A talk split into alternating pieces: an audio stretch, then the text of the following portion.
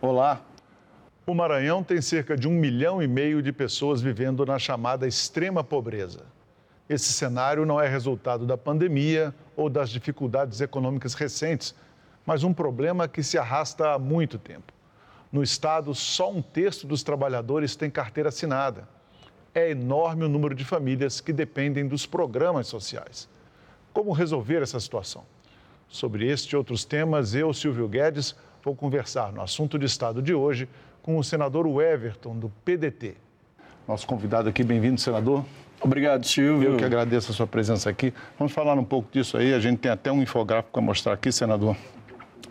Essa situação do Estado realmente não é fácil. Né? A pobreza, só para explicar para o pessoal, esse critério de extrema pobreza é do Banco Mundial e que diz que a pobreza é aquela pessoa que ganha 5 dólares e meio por dia, que dá uns 840 reais por mês. Extrema pobreza é quem sobrevive com 1 dólar e 90 por dia, que são 290 reais por mês. É né? difícil acreditar que a pessoa sobrevive com apenas isso. Né? E no Maranhão, 58,9% está na pobreza e 20% na extrema pobreza.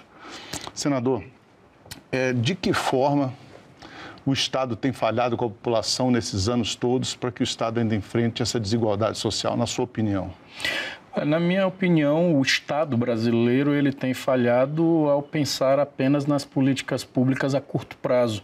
E essa falta justa de divisão não só dos recursos do bolo como um todo, é, e também com a falta de uma pactuação e de uma seriedade mesmo no debate do que tem que ser feito a médio e longo prazo, fez com que é, nós chegássemos nessa situação. Você pega o estado como o meu, o Maranhão, que é um desafio enorme. Eu mesmo vim de uma geração que sempre se lutou e sempre se teve ali muito fulanizado a disputa os, quem eram sempre a favor do grupo que dominava o Estado e os que eram contra o grupo que dominava o Estado. Então era o eu contra ele. Mais ou menos essa polarização nacional que nós vemos hoje. O bem contra o mal, o certo contra o errado, é, é, esse sentimento todo o tempo de que campanha não acabou e todo o tempo a política, questão ideológica sempre acima da questão da política pública. Então isso faz com que é, um ato atrás do outro ele venha, um erro atrás do outro ele venha se concretizando e chegando nisso daqui que é vergonhoso, que deixa todo mundo triste e que eu tenho tido desde a eleição agora passada, por exemplo, que fui candidato a governador e tive a oportunidade de aprofundar muitos dados do Maranhão e conhecer mais de perto o meu estado. É, obviamente eu sempre disse que não era hora de olhar olhar para dizer quem é que errou, mas como fazer para consertar. Esse é o grande desafio. Então, o Maranhão hoje ele tem esse grande desafio. Como é que nós vamos fazer um Estado praticamente com dimensões intercontinentais, Estado estratégico, com potenciais enormes. Como é que nós vamos fazer isso aqui melhorar? Essas cidades, a maioria dos, dos municípios do Maranhão, são municípios que hoje a sua vocação econômica é o seu fundo de participação. Ponto. O prefeito fica lá esperando saber o que vai cair dia 10, 20 e 30. Então não tem nenhum tipo hoje de atividade econômica que faça com que esse município possa gerar emprego e possa gerar condições de circular dinheiro sem ser através dessas transferências. Então, hoje, o grande desafio do Maranhão é como fazer com que essa riqueza que ele tem possa virar para o seu próprio povo. Então, esse é o desafio e a minha atuação aqui no Senado Federal tem sido levantar justamente essa potencialidade que nós temos, desde a questão estratégica das logísticas, como você tem o Porto do Itaqui, você tem a base de Alcântara, você tem a condição de falar com o Norte e o Nordeste ao mesmo tempo, com toda a Europa, com toda uma região importante que o Maranhão pode ser estratégico para isso desde a questão do potencial do turismo, por exemplo, que é o que é mais rápido, que gera emprego e que tem aí grandes potencialidades que o Maranhão pode oferecer para o Brasil e para o mundo. O senhor tem razão, até acrescentando um dado importante aqui, quando o senhor mencionou que tem vários municípios que passam o mês esperando só cair o dinheiro do, da, da, transferência federal, né, é que você tem duas pessoas vivendo de Bolsa Família e outros programas sociais no Maranhão para cada pessoa empregada. Né? É um, realmente um dado preocupante e que oito em cada 100 brasileiros que são extremamente pobres vivem no Maranhão. Então, realmente, a situação do Estado é, é, difícil. O senhor já deixou claro no seu mandato, desde que o senhor assumiu aqui no Senado Federal, que ia dar ênfase justamente à exploração das potencialidades econômicas do Estado e da geração de emprego. E o senhor tem projetos tramitando sobre isso. Dois projetos, inclusive, um voltado para mulheres e um voltado para jovens. Queria que o senhor falasse um pouco sobre eles. Olha, eu falei é, muito e tenho falado da possibilidade de você aproveitar a mão de obra que é a cuidadosa, que é a séria, que é aquela que de verdade faz as coisas acontecer, que é da mulher, a mãe. Essa mulher que já completou mais de 40 anos, quando ela sai do mercado de trabalho, ela tem muita dificuldade de voltar. O empregador geralmente quer um, uma mão de obra mais jovem e você precisa dar condições para que ela volte até a segunda oportunidade. Eu até falei muito lá no Maranhão o programa Segunda Chance. Você dá chance novamente a ela para que ela possa voltar para o mercado de trabalho. Essa mulher geralmente é a mãe solteira, é a que cuida da casa, é a que bota os filhos ali para estudar, é a que se vira para botar comida dentro de casa. E você tem que ter um olhar muito forte para ela e eu tenho tido uma pauta muito forte aqui para as mulheres que daqui a pouco a gente pode aprofundar. A dos jovens, eu disse que, independente de política, quem votou A em B, mas, por exemplo, no Maranhão mesmo, o grupo que eu, eu era adversário tinha um programa na época chamado Primeiro Emprego. E eu disse: Ó, oh, se governador for, eu vou voltar ao primeiro emprego. Por quê? Entenda só, Silvio. Um jovem, quando ele vai pedir um emprego, a primeira coisa que o empregador pergunta para ele é se ele tem experiência. experiência. Como é que você vai cobrar experiência de quem não teve a primeira oportunidade. Então você precisa dar o primeiro empurrão. Então esse primeiro emprego, esse programa que eu estou aqui discutindo dentro do, do, do, que pode virar um programa de Estado, aonde o Estado brasileiro ele pode estimular é, o empregador a colocar essa pessoa que não tem experiência no mercado de trabalho, isso é fantástico, porque às vezes a gente só sabe apontar o dedo e dizer, ó, o filho da Maria só está ali querendo saber de beber e de, e de fumar ou de só de fazer, ou, ou só de não fazer nada. Mas alguém preocupou, alguém olhou para dizer que o filho da Maria tentou várias vezes uma oportunidade para ter um emprego e não deram a oportunidade a ele, ele acabou ficando ali, né, não só desempregado, mas o pior, desalentado, que é o que já não tem mais expectativa e não vai mais atrás do emprego e se acomodou ali na casa da mãe, do pai, é o que tem acontecido. Então, esses programas que eu tenho defendido aqui dentro, que podem virar programas nacionais, é, são programas que você pode estimular a nossa juventude, você pode estimular a mulher que, consequentemente, você está estimulando a família. Senador, vamos falar também de mulher ainda, de mãe. É, no Maranhão acontecem mais de 100 mil nascimentos por ano. Né? E o acompanhamento pré-natal, naturalmente, é uma condição essencial para que a gente saiba que aquela gravidez vai até um bom termo, que a criança vai nascer saudável e tudo. Mas, atualmente, alguns dos exames que são considerados bastante importantes para esse para todo esse acompanhamento pré-natal, eles só são oferecidos pelo SUS para as mulheres que estão na situação de gravidez de alto risco. Né? Então, é, o senhor tem um projeto aprovado aqui no Senado já, inclusive, que pode mudar essa realidade. E Como já é aprovado na Câmara, só estamos Opa. esperando agora o presidente da República sancionar. Oh, boa notícia. Como é que muda a realidade? É o ecocardiograma fetal. É, as mulheres que têm plano de saúde ou têm condição de pagar o exame, elas vão lá fazer o exame, a ultrassonografia e conseguem olhar o seu bebezinho.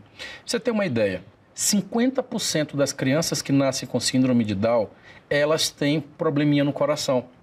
E esse probleminha que ela tem no coração, você é obrigado a fazer entre os primeiros, entre os seis meses de vida dessa criança até os 18 meses dela, um ano e meio. É uma janelinha. Passou esses 18 meses, essa criança não tem mais como fazer essa cirurgia. Ou seja, ela vai ter que se adaptar e viver o resto da vida com esse problema. Então, se você faz a ultrassonografia, e aí você tem como saber que aquela criança tem síndrome de Down ainda na barriga. E lá tem vários procedimentos que dá para fazer ainda na gestação. Isso para salvar a vida da criança e também evitar mais custos para o Sistema Único de Saúde. O que eu passei esses anos todos, e veja só, Silvio, não foi fácil. Esse projeto eu dei entrada como deputado federal em 2016.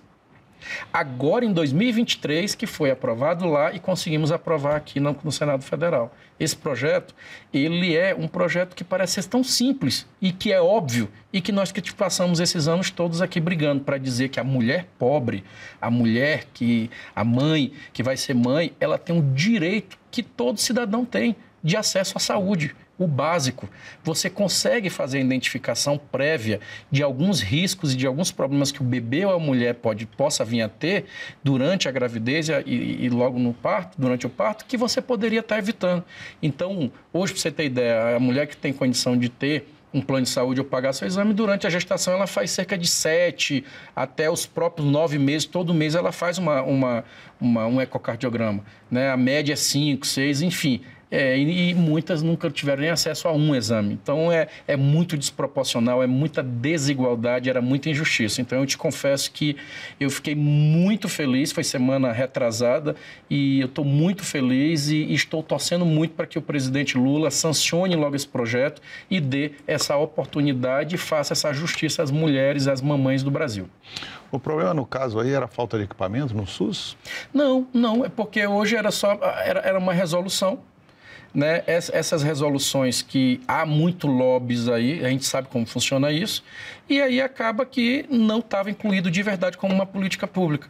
Então, precisava se colocar dentro da legislação para dizer, ó, aqui agora, a partir de agora é obrigado, não é favor que vão fazer para essa mãe. Ah, quando está em risco. Quando é que você sabe que ela está em risco ou não? Só depois que ela está no processo de, de perca daquela criança, de um aborto, por exemplo, que não seja espontâneo e tudo. Então, nós estamos agora legalizando esse exame para que ela possa acompanhar com dignidade a sua gravidez.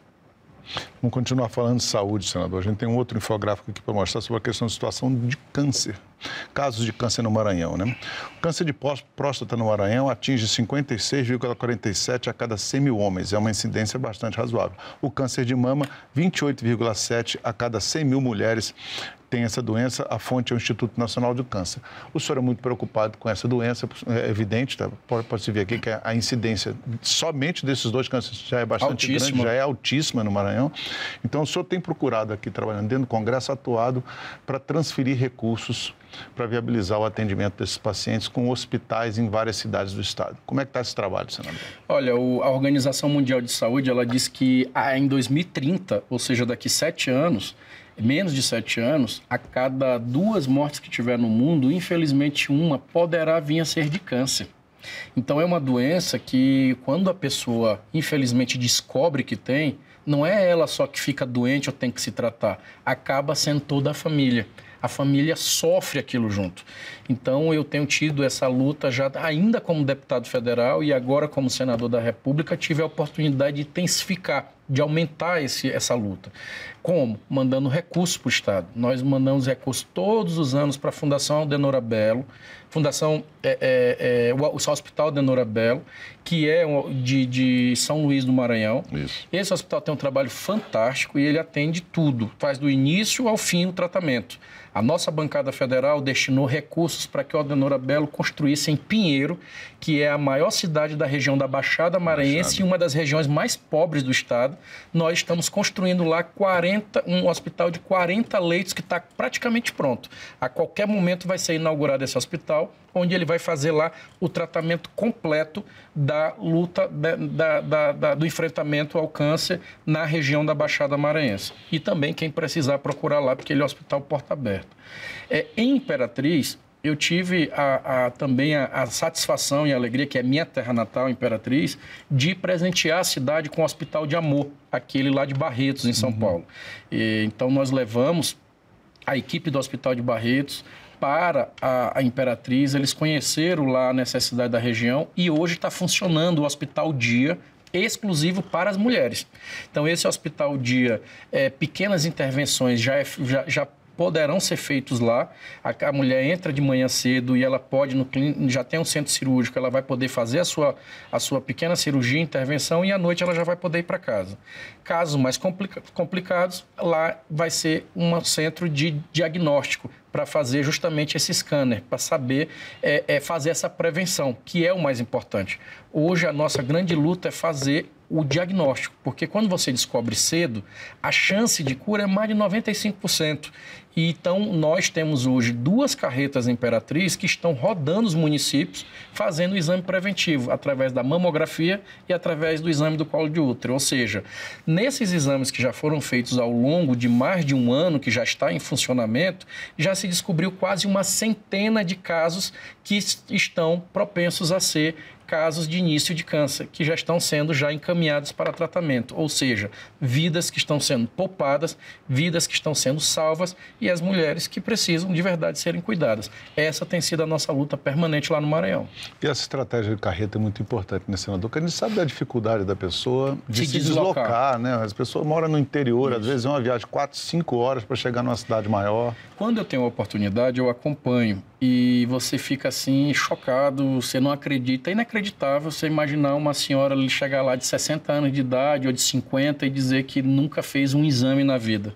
E ainda chega ali, você tem que ter toda uma equipe super preparada.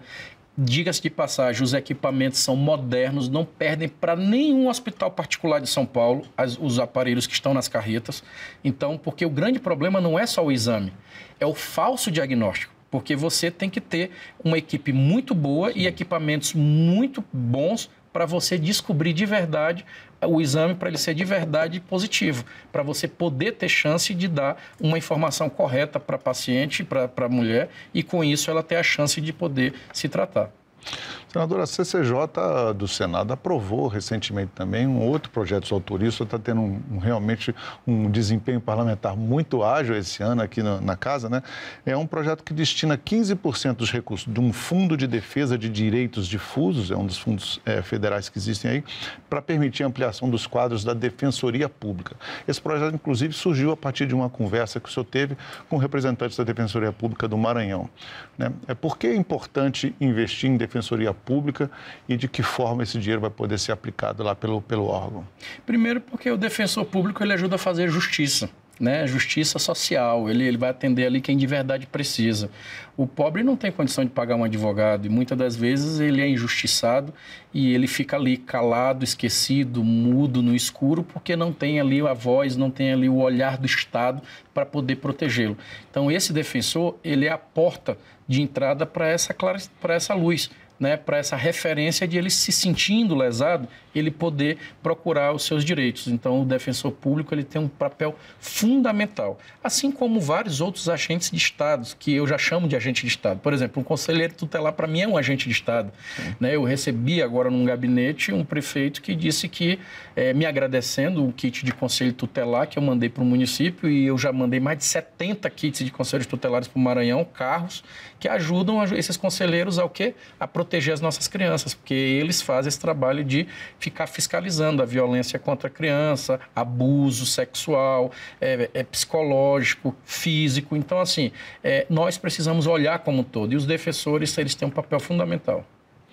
Senador, tem uma lei também, isso é lei já sua, não é só projeto não. Tem, essa lei é muito importante, que é a lei do corte de água e luz. Ah, e essa não é para o Maranhão, essa é do Brasil. Essa é para o Brasil todo, exatamente. Mas só para lembrar que no Maranhão, pelo menos um milhão de famílias ela, que fazem jus à chamada tarifa social, tanto para a luz quanto para a água, porque, Isso. como a gente já mencionou aqui, é um estado que tem uma população muito pobre. pobre. É, mas mesmo assim, né, é, mesmo com essa tarifa social, que reduz bastante o preço da energia e da água que eles consomem, as dificuldades econômicas tá, o desemprego, acabam fazendo com que a pessoa, às vezes, não consiga pagar a conta e aí corre risco de ter essa conta cortada. O seu projeto, a sua lei, limitava os dias em que essa, esse corte do serviço público podia ser feito por que não fazer o corte de energia nesses dias aí, sextas, finais de semana, véspera de feriado e feriado? É, eu aproveitar para quem está me assistindo, pode ser do Rio Grande do Sul, lá da Paraíba, ou do de São Paulo, ou daqui de Brasília. Essa lei está em vigor, de minha autoria, e ela proíbe o corte de energia elétrica nos finais de semana e véspera de feriado. Então, eu ouvia vários casos de que, inclusive na tramitação aqui da lei, eu recebi pessoas aqui que falavam, senador, só nós sabemos o que nós já passamos quando é, chega uma sexta-feira à tarde, depois de tentar um batidão para arrumar um dinheiro para botar comida dentro de casa final de semana para minha família, chegar ali 5 horas da tarde na, em casa, olhar lá uma escada com a equipe do corte de energia, cortando a energia do cidadão. Então, isso é totalmente indigno, porque você cortava numa sexta-feira final do dia a energia do cidadão e ir embora, a pessoa no outro dia não é dia útil. Então ela não tinha ali o sábado e domingo condição de fazer o seu bico, de arrumar o dinheiro, e se arrumasse o banco fechado, condição ruim de, de fazer o religamento, então a empresa geralmente só voltava na segunda ou na terça para fazer a religação. Ou seja, uma situação totalmente humilhante para aquele cidadão que já se mata a semana todinha para botar comida dentro de casa e ainda pagando altos impostos, como é aqui no Brasil. Então, nada mais justo que você dar uma chance. Ninguém está dizendo para ele não pagar, mas já que ele está devendo, ele tem que dar a chance de, quando ele perder o serviço, que vai ser oferecido a ele, no caso a energia ou a água, ele ter pelo menos um dia útil no, no, dia seguinte para poder tentar levantar esse dinheiro e recuperar esse serviço. Então, essa lei é bem básica. Se é sexta-feira, se é véspera de feriado, não pode cortar sua energia elétrica e não pode cortar sua água. Aí tem, é, a pessoa é avisada, ó, você está devendo, vamos cortar. Tem que comunicar 15 comunicar dias antes o 15 corte. dias antes o corte. Isso. Ah, tá ótimo. Senador, vamos falar de segurança pública. No começo do programa, o senhor até mencionou que o senhor foi candidato a, de, a, a governador no, no, no, pleito passado, de 2022, e não faz parte, naturalmente, do grupo político é, que está exercendo o poder atualmente no Maranhão. Mas, mesmo assim, o senhor tem transferido recursos para ajudar o Estado, como o senhor já mencionou aqui na questão da saúde, né? É, e também na área de segurança. O senhor tem destinado bastante recursos para a área de segurança. E essas verbas do orçamento federal estão sendo usadas em que, senador Everton? Olha, eu mandei quase 8 milhões de reais para o governo do Maranhão para comprar equipamentos de segurança pública, é, desde armamento até viaturas blindadas. Nós temos 10, 12 viaturas blindadas que estão neste exato momento sendo é, confeccionadas, porque o carro blindado ele precisa ser, ele é todo, ele é todo preparado. Né? preparado. Né? É, está em, a, a empresa que venceu a licitação está preparando esses carros, montando essas viaturas blindadas que vão dar assistência aos grupos de combates ao crime organizado, aos grupos de operações especiais, ao centro tático aéreo, enfim, a, ao sistema de segurança do Estado. É, são as primeiras viaturas no sistema de segurança do Estado blindadas que elas vão ter na história do Maranhão, vão ser essas 12, todas caminhonetes destinadas com recursos que eu enviei para o Estado. É, nós enviamos também, já está lá no Estado, ainda, não entregaram para os municípios, mas já está lá, já fiz até vídeo na concessionária, de oito viaturas que vão ser é, destinadas para a Patrulha Maria da Penha, para ajudar justamente as nossas mulheres. Então, em municípios estratégicos, onde o Ministério Público, na época, me informou, onde a incidência de números de casos de violência estavam e estão muito grandes. Então, nós destinamos esses oito, esses oito carros para essas oito cidades implantarem as suas patrulhas Marias da Penha. A Sailândia, e... Bacabal, Barra do Corda, Chapadinha, Codó, Itapecuru, Timon e Viana. E Viana, isso aí. E então assim, eu tenho feito esse, essa destinação justamente porque não é para o grupo ou para o governador que no qual eu disputei com ele e não ser não, não somos aliados, não é para ele, é para o estado. Eu sou senador do estado do Maranhão. Então, isso para mim é muito claro. O que for a favor da população, ele aqui sabe que eu vou estar sempre com o meu gabinete e o meu mandato aberto para ajudar o Estado do Maranhão e sem dificuldade, sem picuinha, sem nenhum tipo de problema, até porque, como foi mostrado aqui no Info, nós já temos problemas demais para ficar nas brigas pequenas, aonde quem perde é o povo. Senador, eu observei que o senhor comentou no, na sua conta do Instagram uma iniciativa que o, senhor, que o senhor tomou agora mesmo, nesse mês de maio. O senhor apresentou uma proposta para o Ministério do Desenvolvimento Social para incluir no CAD único, que é aquele cadastro geral dos programas sociais do governo federal, é, os portadores de transtorno do espectro autista. Que benefícios sociais o senhor está sugerindo que eles recebam por, por meio desse CAD único? Primeiro que eles sejam identificados, porque se você na, no censo você não consegue saber realmente quantos são, como que você vai definir uma política pública real, inclusiva e, e séria aqui no país? Então é necessário eles estarem sendo incluídos e isso parte a partir de um questionário, de uma pergunta objetiva, mas que já era para existir também e que por incrível que pareça não tinha no cadastro único essa pergunta se tinha ou não e fazer essa identificação. Então na verdade é um rastreamento que eu estou propondo, para que daí você saiba de verdade o que enfrentar diante da, do diagnóstico que vai ser ter. O senhor esteve também no Instagram comemorando muito a criação da Frente Parlamentar dos BRICS. O senhor até é vice-presidente dessa frente, né? Como é que o senhor acha que, que os BRICS, essa frente parlamentar atuando politicamente nesse sentido, pode auxiliar, por exemplo, o Maranhão a desenvolver projetos com financiamento internacional, digamos, em áreas que o senhor já defende também muito que sejam, que sejam incentivadas no Estado, de energia verde? Ó, você tem a possibilidade da energia verde, a possibilidade da logística, porque os BRICS eles têm interesse na, principalmente no que trata de infraestrutura e logística que ajude em, em, em cooperações mútuas. Então, o, o, nós temos o Matopiba no Maranhão, a, a capital do Matopiba é o, é, é o estado do Maranhão. Então, você tem ali as ferrovias, um porto estratégico, uma base estratégica, você tem condições de, em projetos estruturantes, ajudar no desenvolvimento do Estado. E o BRICS ele pode ser uma porta fundamental de financiamento para ajudar em projetos estruturantes como esses, além de um potencial enorme que é a nossa energia limpa. Nós temos lá, se você for atrás da energia solar, do, do da eólica, se você tiver condição hoje de investir para descobrir hoje o que é essa nova fonte de energia, que é através é, é, dessas soluções que estão sendo construídas, nós vamos conseguir, com certeza e de forma muito rápida, dar soluções e ajudar a gerar riqueza para o Estado. Senador Webster, muito obrigado pela sua presença no programa. Eu que agradeço, Silvio, agradeço a todos os telespectadores aqui do, da TV Senado, aos ouvintes da Rádio Senado e falar que nós estamos sempre à disposição, trabalhando a favor não só do Maranhão, mas do Brasil, porque eu tenho certeza que nesse momento de muita dificuldade é hora de ter juízo e trabalhar para o que importa, que é resolver ou dar perspectiva para as pessoas que elas querem de verdade é isso, é emprego, comida na mesa e oportunidade de trabalho. Mais uma vez, obrigado, senador. Essa é a versão em podcast do Assunto de Estado, um programa da TV Senado que você pode assistir em vídeo em nosso canal no YouTube ou no site senado.leg.br/tv. Se você prefere ver pela televisão, é toda segunda-feira às 8 da noite. Até o próximo episódio.